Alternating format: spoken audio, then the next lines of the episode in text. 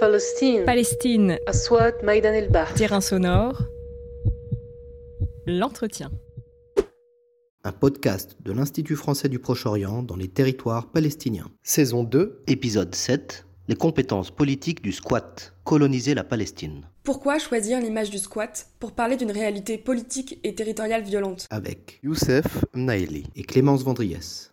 Une telle expression donne l'idée d'une colonisation non voulue, presque accidentelle.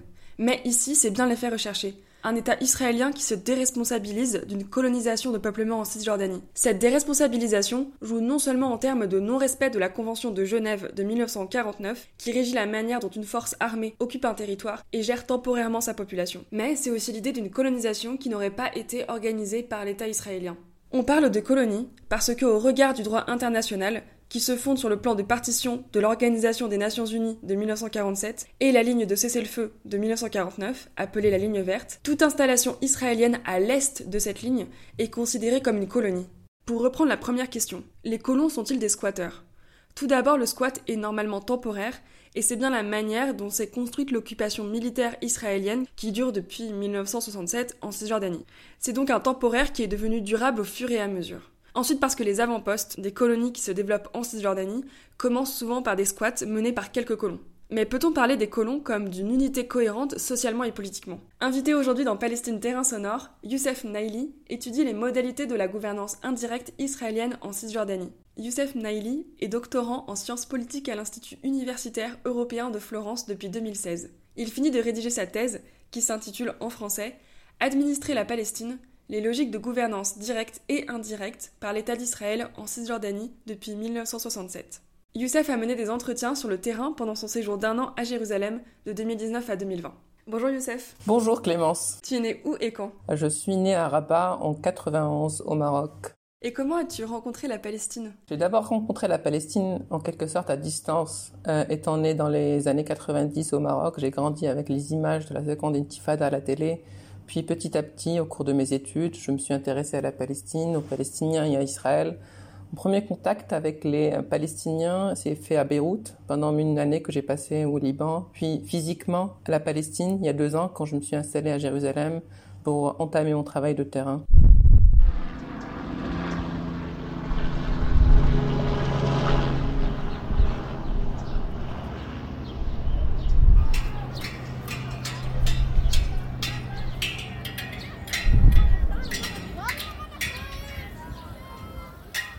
Travail de thèse commence en 1967. Pourquoi?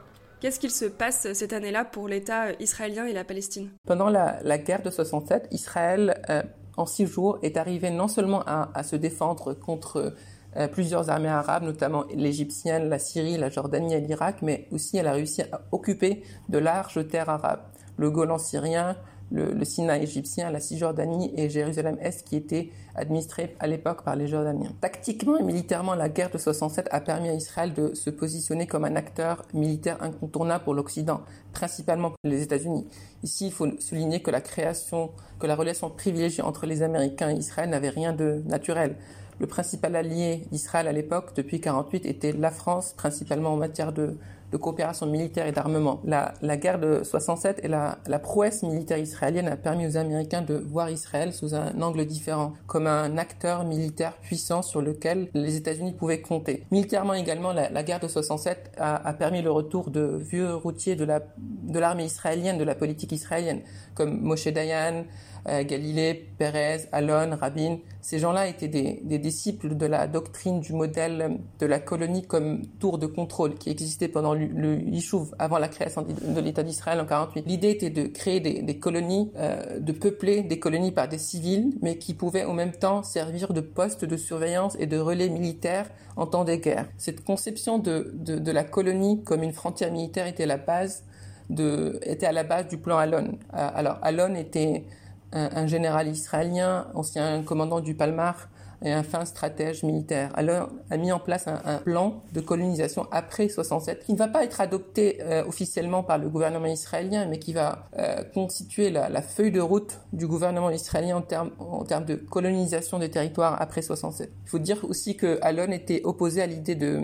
de construire des colonies euh, dans les zones montagneuses palestiniennes et à proximité des, zones densément peuplées par les, Palestiniens. Pour quelles raisons Alon trouvait dangereux de mettre des colonies dans les zones montagneuses? Principalement pour éviter le contact avec les Palestiniens. Pour lui, les territoires occupés étaient principalement une zone tampon militaire. La guerre de 67 a aussi, euh, au niveau euh, israélien, aussi réveillé de vieux fantasmes ou de désirs juifs messianiques qui considéraient les territoires euh, de Cisjordanie et Jérusalem comme, et de Gaza aussi comme sacrés et leur colonisation, peuplement comme un, comme un devoir religieux. L'occupation des territoires comme Jérusalem-Est, euh, avec le mur des lamentations, Hébron, avec les sites religieux juifs, a été vécu comme un, comme un miracle divin. Si avant le, le sionisme religieux ni du Gaza, isolement marginal dans la société israélienne, la guerre des six jours les a mis au devant de la scène. La, la guerre, plus précisément, va entraîner une sorte de, de changement théologique majeur, parce qu'avant, la, la pensée orthodoxe juive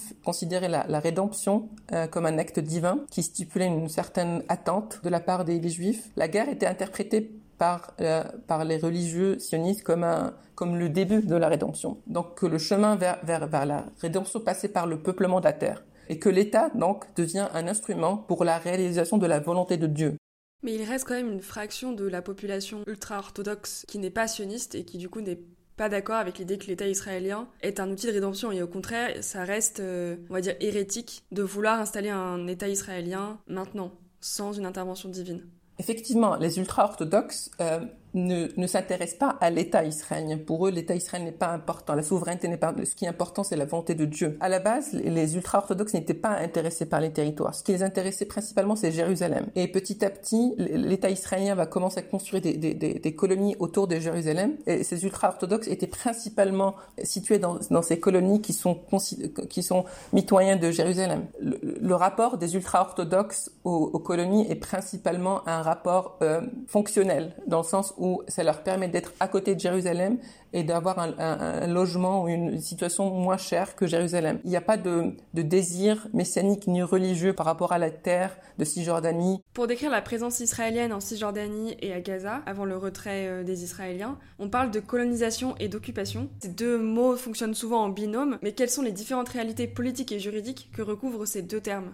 Effectivement, on utilise plusieurs euh, termes qui renvoient à des situations différentes, mais parfois euh, peuvent décrire une même situation. La colonisation est un terme général qui renvoie à plusieurs formes politiques, mais aussi plusieurs périodes historiques. Mais grosso modo, c'est une expansion territoriale c'est la, conquête et la domination d'un territoire, pour l'exploitation de ses ressources, de sa position stratégique ou pour d'autres intérêts relatifs à la métropole. L'occupation est un terme relativement récent qui s'est développé au XXe siècle avec la, codification et la réglementation récente de la conquête militaire, principalement les réglementations de la haie en 1907 et la Convention de Genève de 49 et les protocoles additionnels. À partir de là, le droit international proscrit toute conquête militaire. On ne parle plus de conquête, mais on parle d'occupation pour gérer ce qui vient après la guerre. Donc, selon le droit international, une occupation militaire est une occupation d'un territoire ennemi à la fin des hostilités armées. L'occupant est alors responsable de la gestion du territoire et selon le droit international se doit de prendre toutes les mesures possibles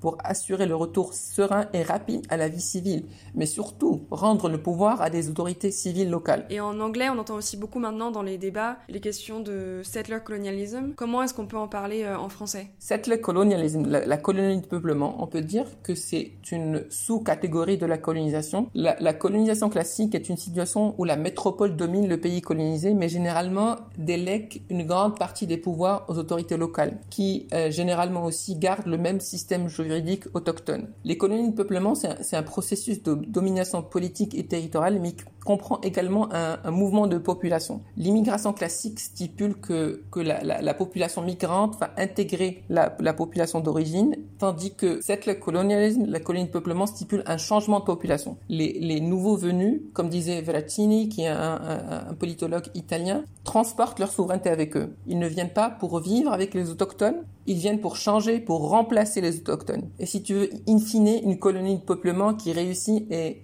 celle où les nouveaux venus deviennent les autochtones. Historiquement, on a eu plusieurs cas de, colonies de peuplement. Les États-Unis, l'Australie, le Canada sont des exemples de, de colonies de peuplement qui ont réussi. Euh, D'autres cas qui ont échoué, comme le cas de l'Algérie, qui est une colonie de peuplement. Il faut aussi euh, euh, noter que la colonie de peuplement entraîne nécessairement un anéantissement des autochtones cet anéantissement peut prendre plusieurs formes et plusieurs niveaux. On peut parler, enfin, le niveau extrême, c'est l'annihilation physique de la population autochtone.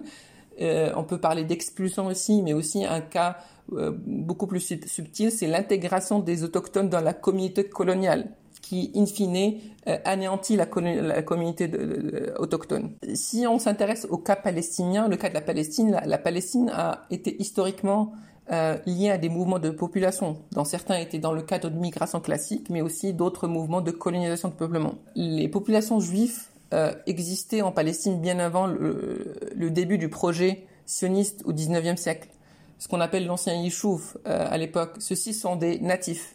La première alia entre 1881 et 1913, ce sont généralement des migrants qui sont venus intégrer la communauté ottomane à l'époque déjà existante. Donc c'est des mouvements de migration. Deuxième alia entre 1904 et 1914 et la troisième entre 1919 et 1923. Ainsi que les mouvements de migration qui, qui ont suivi sont des colonies de peuplement parce que le projet à l'époque était de migrer vers la Palestine pour créer une nouvelle euh, communauté politique et non pas d'intégrer la communauté existante. Et donc Aliyah correspond pour euh, les Israéliens et les Juifs? C'est un terme euh, en hébreu qui signifie le retour des Juifs vers la terre promise vers la terre d'Israël. Tu viens de distinguer en fait l'idée d'occupation et deux types de colonisation. Or, ta thèse commence en 1967 et nous sommes maintenant en 2021 et tu as bien souligné l'idée que l'occupation est normalement temporaire et que le but est de retourner les territoires le plus rapidement possible aux autorités locales. Comment est-ce que finalement le gouvernement israélien s'est débrouillé pour faire du durable avec du temporaire? Est-ce que c'était anticipé? Comment est-ce qu'ils ont bricolé ça euh, sur le terrain? L'occupation est par essence temporelle, par définition temporelle, ce qui va à l'encontre en fait des désirs et ambitions de la droite israélienne pris dans son sens le plus large, mais aussi d'une grande partie de la gauche. Euh, comment passer du temporaire au durable, c'est poser la question du comment concilier les prérogatives du droit international et les, ambitions expansionnistes que peuvent avoir certains acteurs politiques israéliens. Tout d'abord, d'un point de vue juridique, si Israël accepte son statut d'occupant, cela signifie que sa présence est temporaire et donc qu'elle devra restituer le territoire aux souverains de droit une fois le territoire pacifié. Par contre, si Israël se refuse ce statut d'occupant, elle se doit d'annexer le territoire et par conséquent étendre la citoyenneté israélienne aux habitants des territoires, ce qui constitue un potentiel risque démographique à son caractère juif. Les décideurs politiques israéliens étaient bien conscients de, ce dilemme-là. Pour dépasser cette impasse politico-légale, le gouvernement israélien a décidé d'introduire un nouveau concept juridique euh, en caractérisant le territoire comme disputé mais pas occupé. Ceci se base sur l'idée que les Palestiniens des territoires ne constituaient pas une entité politique souveraine avant 1948 et que la Jordanie n'était pas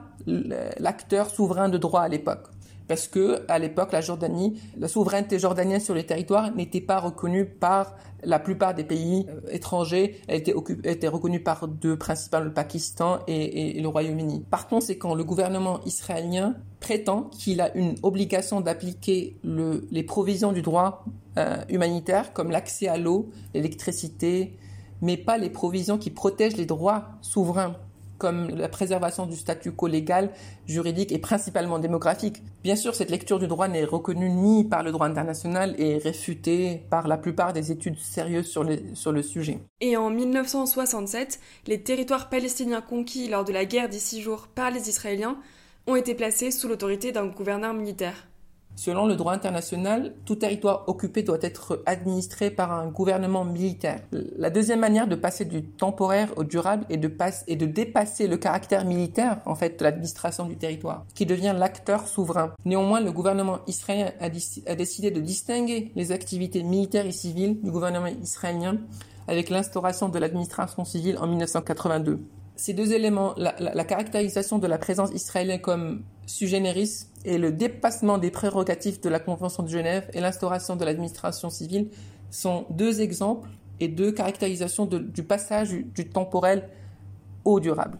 Précisément, Cette distinction entre pouvoir civil et militaire est institutionnalisée par les accords d'Oslo qui découpent la Cisjordanie en trois types de zones selon leur gestion. La zone A est théoriquement une zone de souveraineté palestinienne confiée à l'autorité palestinienne qui la gère civilement et militairement. Là, on aurait plutôt un cas de colonisation par délégation, comme tu l'as évoqué précédemment, car l'autorité palestinienne a très peu de marge de manœuvre par rapport aux directives de l'État israélien. La zone A est, censée être interdite normalement d'entrée aux Israéliens. C'est les grandes métropoles palestiniennes comme Ramallah par exemple.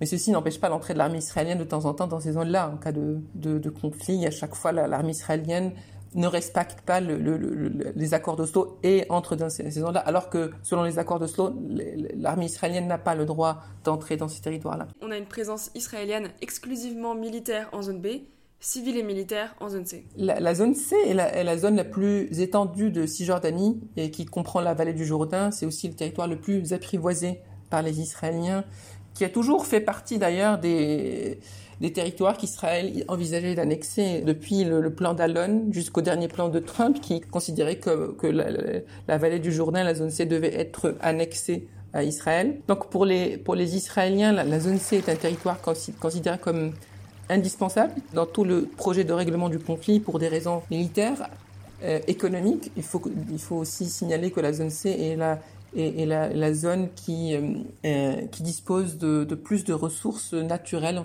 notamment l'eau. Mais il est aussi nécessaire de sortir de cette vision exclusivement territoriale, puisqu'on a aussi euh, l'idée d'une colonisation de peuplement, et donc il est aussi important de s'intéresser en fait aux Israéliens qui vivent en Cisjordanie.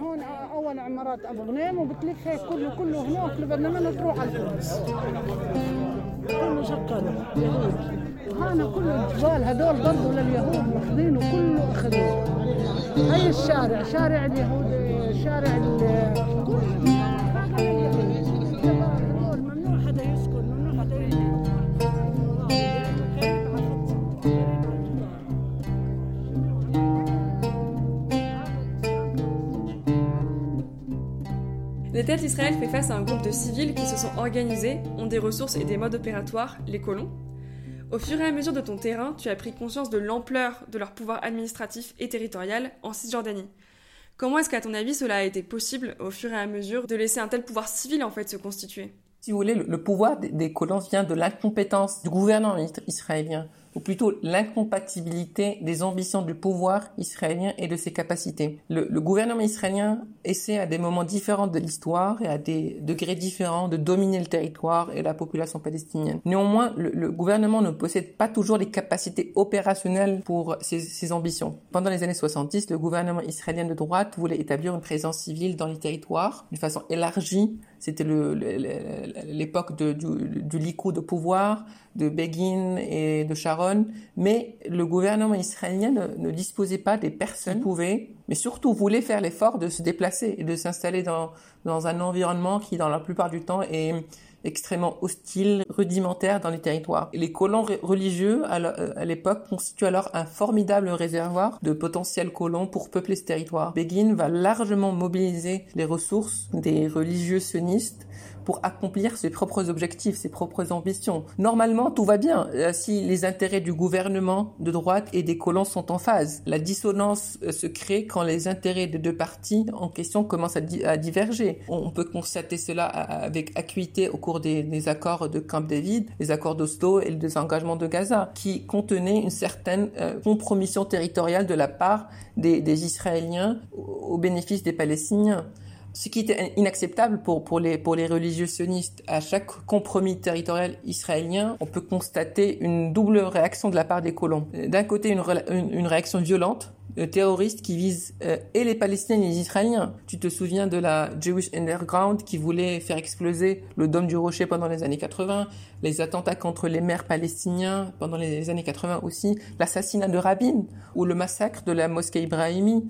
Euh, et d'un autre côté, une réaction beaucoup plus réfléchie, stratégique et pragmatique qui essaie de, de, de se remettre en question, de se réorganiser et d'essayer de combler la différence entre l'intérêt réaliste que peut avoir l'État par rapport au territoire et les intérêts métaphysiques de la rédemption des religieux sionistes. Cela s'est traduit par une organisation pour mieux intégrer l'État, pour défier l'État en ses propres termes en quelque sorte. Il ne suffit plus de placer toute sa confiance en des acteurs politiques de droite. Il est devenu impératif pour les colons à l'époque d'accroître leur pouvoir d'influence au sein même de la bureaucratie de l'État, des ministères stratégiques qui, qui sont directement liés à l'activité dans les territoires occupés. Ceci s'est traduit par la création de la Ça a été créé en, 1980, euh, regroupement des, des, des chefs d'autorités locales, régionales, de colons en, Palestine, dans les territoires occupés, qui, qui se sont regroupés euh, ils ont créé une sorte de lobby politique pour mieux influencer les,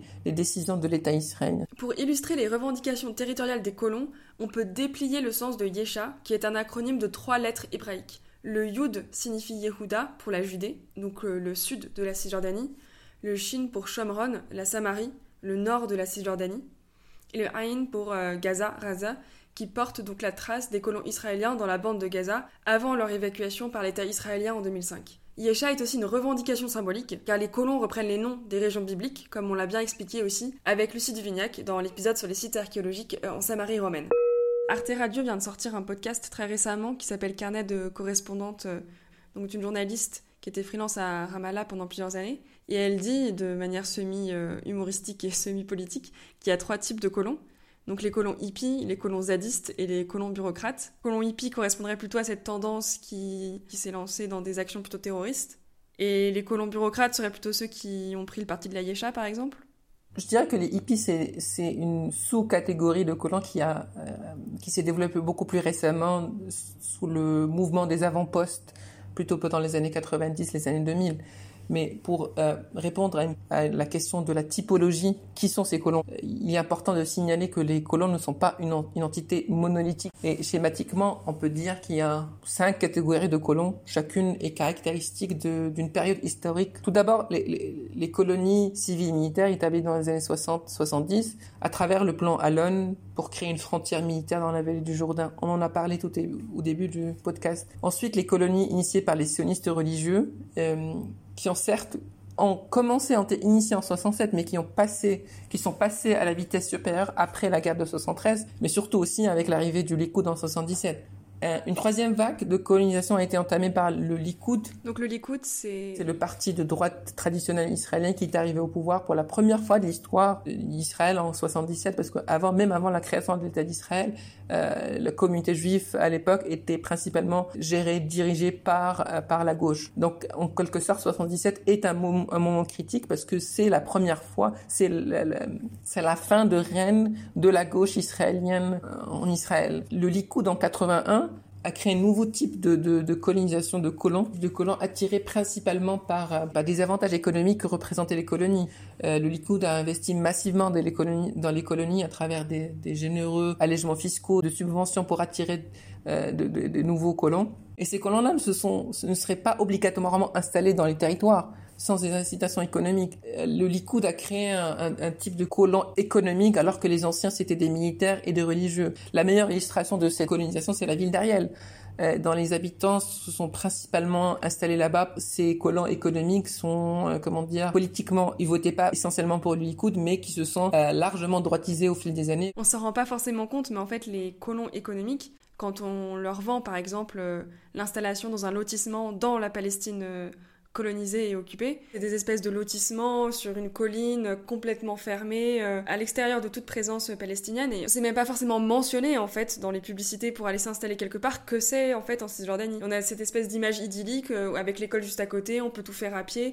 On, vend même, même pas en Israël, mais à l'étranger aussi, aux États-Unis, en France, une sorte de cadre idéal pour euh, pour les potentiels euh, immigrés juifs pour Israël de vivre dans les colonies, sans forcément mentionner le caractère politique. Merci de votre attention, ladies and gentlemen. Good evening. Welcome on board. Your attention, please. Of clothes has been have been uh, forgotten in the front part of the cabin. Would you please uh, ask the owner?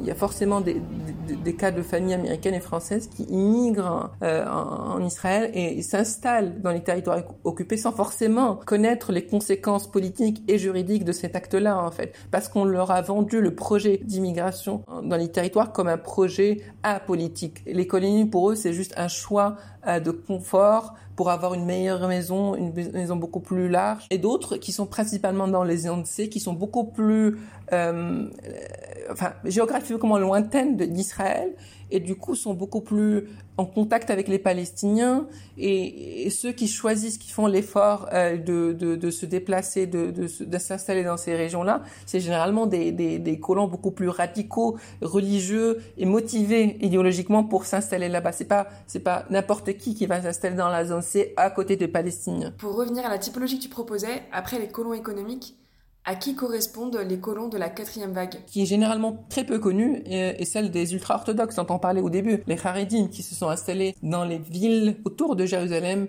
Betar euh, Elite et Modéine Elite. Les ultra-orthodoxes sont des acteurs intéressants. Ce pas des sionistes. Ils sont que légèrement, voire pas attachés du tout à l'État d'Israël.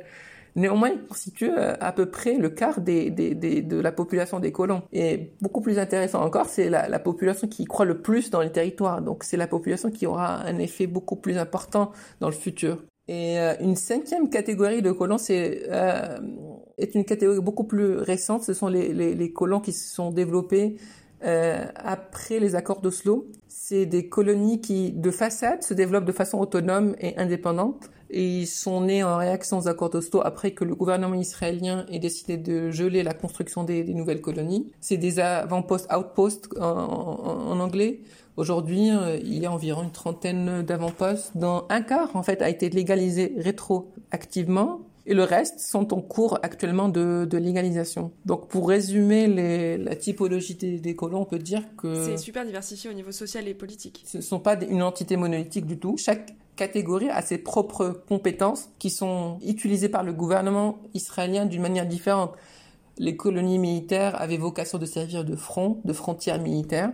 Les religieux constituent un réservoir de personnes enthousiastes et prêts à coloniser tandis que les avant-postes permettaient au gouvernement de construire des colonies tout en se dérobant de la responsabilité politique qui va avec. Le sens d'avant-poste a à la fois un sens géographique, c'est vraiment l'idée qu'on va au plus loin possible, on va pas forcément dans une zone euh, qui est déjà très aménagée et reliée directement à Israël.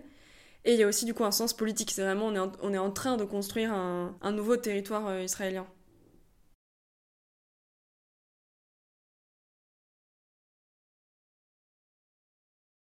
En effet, une centaine de nouvelles colonies ont été créées pendant la, la période d'Oslo sous la, forme d'avant-poste. Cette construction d'avant-poste n'était pas que la réponse des religieux sionistes ou extrêmes, mais c'était la réaction même du gouvernement israélien à Oslo. Certes, la, construction a été initiée d'abord par des, groupes extrêmes dirigés par euh, des gens comme Moshe Feiglin, mais la construction de ces avant-postes a, réellement pris de l'ampleur avec l'arrivée au pouvoir de Netanyahou 96. L'arrivée de Netanyahou au pouvoir est, est, intéressante. C'est pendant les années 90. D'un côté, il faut dire que Netanyahou était un, fervent défenseur de la, construction de, colonies et donc était naturellement farouchement opposé aux accords d'Oslo. Mais dans le contexte d'Oslo et les engagements pris par, par Rabin, par son prédécesseur, il se devait d'accepter les accords, risque de provoquer une guerre civile et un, un, un, isolement international. Alors, une façon de contourner les engagements d'Oslo était de continuer la construction de colonies,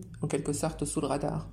D'un côté, officiellement interdire la construction de colonies, ne pas décider de la construction d'une colonie et d'un autre côté permettre aux colons des avant-postes de naître, de croître sous une forme de d'illégalité mais qui est acceptée par l'État. Ceci passe essentiellement par l'aide que euh, des acteurs de l'État, du gouvernement euh, vont euh, faire aux avant-postes.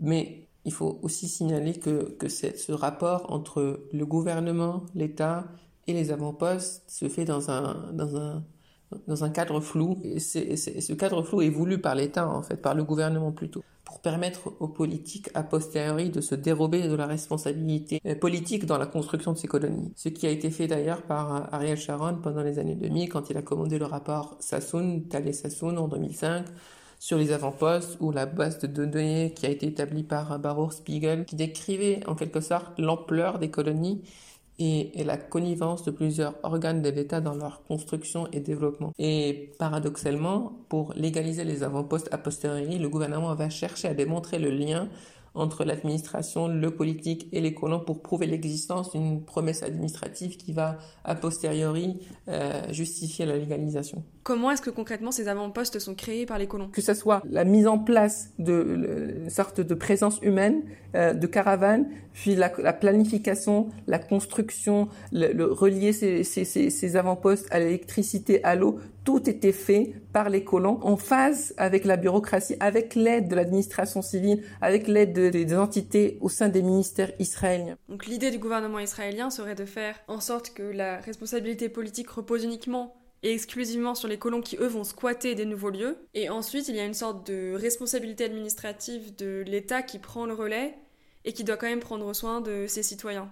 Après, dans, un contexte beaucoup moins surveillé sur le plan international que l'était la décennie d'Oslo, le gouvernement israélien va initier un processus de rétro-légalisation de ses avant-postes. En effet, le, gouvernement de Netanyahou en 2009 a été pris entre la pression de l'extrême droite pour euh, légaliser les avant-postes et pour produire un document qui va à l'encontre de ce que euh, Sassoon a, produit en 2005, et la gauche qui euh, mettait la pression au gouvernement pour démanteler ces avant-postes vu qu'ils étaient illégaux. Pris dans cette double, double pression, le gouvernement va initier un, tout un chantier juridique et politique pour euh, légaliser ces avant-postes. Cela a commencé avec la, mise en place du comité Lévy. Edmond Lévy était un, ancien euh, juriste, membre de la Cour suprême israélienne. La composition du comité était, était largement politique et très marquée à droite. Mais concernant les avant-postes, le, comité euh, Lévy a conclu que, que même si le gouvernement n'était pas officiellement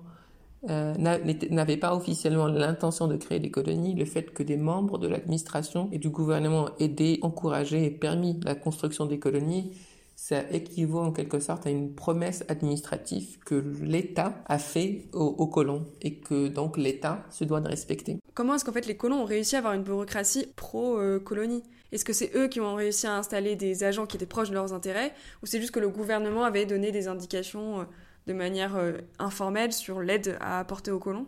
C'est les deux en même temps, j'allais dire. L'aide politique et administrative dans la construction des colonies était principalement par le, biais des, des, administrateurs de terrain. Quand on on voit la, la constitution de l'administration civile et de ces différentes antennes, que ce soit la planification. La plupart de ces des gens qui travaillent dans l'administration civile sont soit des, colons, c'est-à-dire qui vivent à l'intérieur des, colonies, soit des sympathisants des, des colons.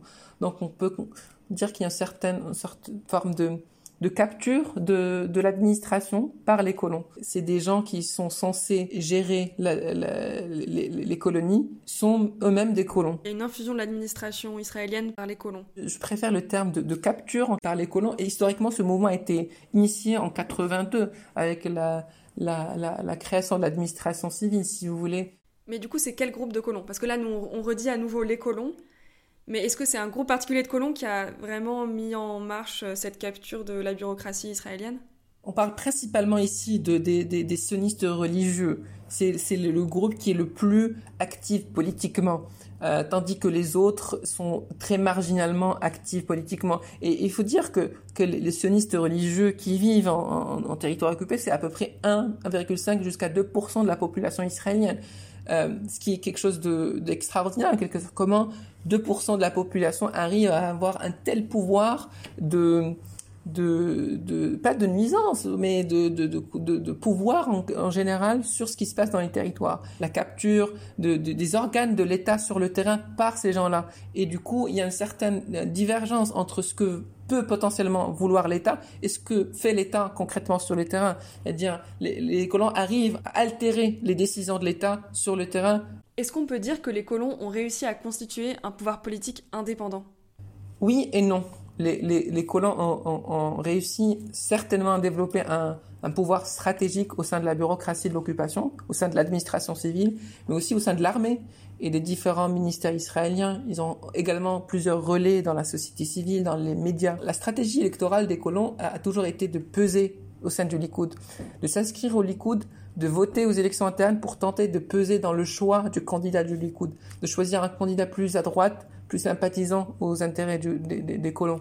Mais récemment, les, colons ont tenté de dépasser cette stratégie en créant une coalition au-delà du Likoud. Ceci s'est concrétisé avec la création de la nouvelle droite en 2019 sous l'égide de Naftali Bennett et Ayed Shakel. Après quelques déboires euh, politiques, euh, Bennett a réussi à créer une coalition aux dernières élections et d'arriver au pouvoir.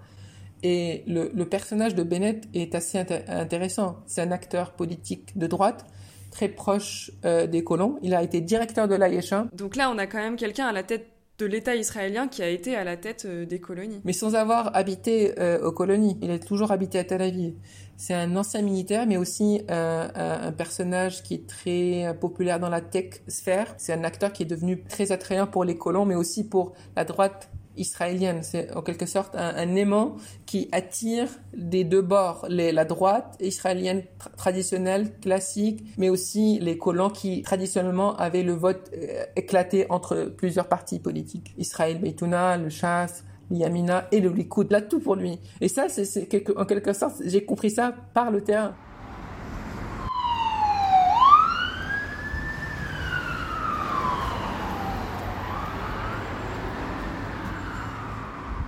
En 2021, on compte 281 colonies euh, israéliennes en Cisjordanie.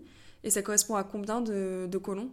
En Cisjordanie, on peut dire qu'il y a environ un demi-million de, colons. Avec, euh, c'est les estimations que j'ai en tête de Bethlehem, et avec euh, une population entre aux environs de 325 000 colons dans la zone C, alors que dans la zone C, il y a entre 180 000 et 300 000 Palestiniens qui vivent. Bethlehem Oui, effectivement. Bethlehem, c'est une association euh, israélienne de droits euh, humains, la plus présente sur le terrain dans les territoires, à documenter les actions de l'armée israélienne. Pourquoi un État colonisateur qui maintient une occupation militaire depuis près de 52 ans en Cisjordanie a-t-il réussi à blâmer une minorité de sa population? Donc moins de 2%, comme tu l'as dit. Il y a deux euh, réponses possibles à, ta question. Comment l'État réussit à, blâmer une minorité de sa population et comment la population israélienne, au sens plus large, arrive à blâmer les colons, en fait? Le gouvernement israélien blâme les colons pour s'échapper de sa responsabilité vis-à-vis -vis de la communauté internationale. C'était clairement le cas pendant les périodes d'Oslo où le gouvernement israélien a aidé, permis la construction des, colonies sous forme d'avant-poste en contradiction avec ses engagements internationaux et blâmait en même temps les colons pour, pour avoir fait ça. Mais sinon, je pense que les gouvernements israéliens de droite successifs ont toujours été francs et véhéments quant à leur ambition euh, territoriale. Par rapport à la société israélienne, blâmer les colons, c'est essentiellement une manière de se voiler la face, d'éviter de faire face au caractère colonial, cette la colonial de leur situation et de leur présence sur le territoire.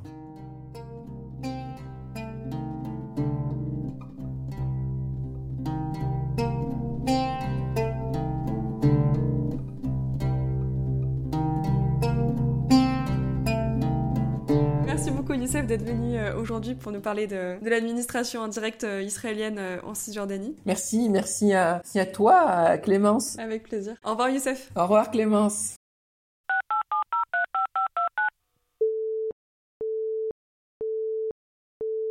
Palestine est occupée pour le moment. Veuillez laisser votre message après le bip sonore. Pour réécouter votre message, tapez 1. Pour le réenregistrer, tapez 2. Pour supprimer votre message, tapez 3. Pour laisser un dernier message, euh, tout d'abord, je remercie Clémence de m'avoir invité pour ce podcast. Puis, euh, je profite de l'occasion pour remercier l'IFPO, Jérusalem, toi, Clémence, Lucie, Najla, Wael pour l'hospitalité durant mon, mon terrain. Et puis, je veux revenir sur cette idée de, dissonance entre ce qui se passe sur le terrain et le discours que la communauté internationale peut avoir sur, sur le conflit. On entend encore aujourd'hui le, discours à deux États, un État palestinien à côté d'un État israélien, mais quand on connaît un tout petit peu le terrain et qu'on a conscience des transformations lourdes sur le long terme, démographique, politique, géostratégique, on se rend compte en quelque sorte de l'impossibilité d'une solution à deux États. Ce qui met en quelque sorte la, société israélienne devant un choix difficile et compliqué. Soit la, continuité du statu quo, ce statu quo qui, in fine, rendrait la, situation de différenciation de droits et le traitement différencié entre Palestiniens et Israéliens indéfendable aux yeux du monde. Sinon, le, choix d'une égalité de droits politiques et humains entre les habitants de ce territoire au risque de, de perdre le caractère juif de l'État d'Israël.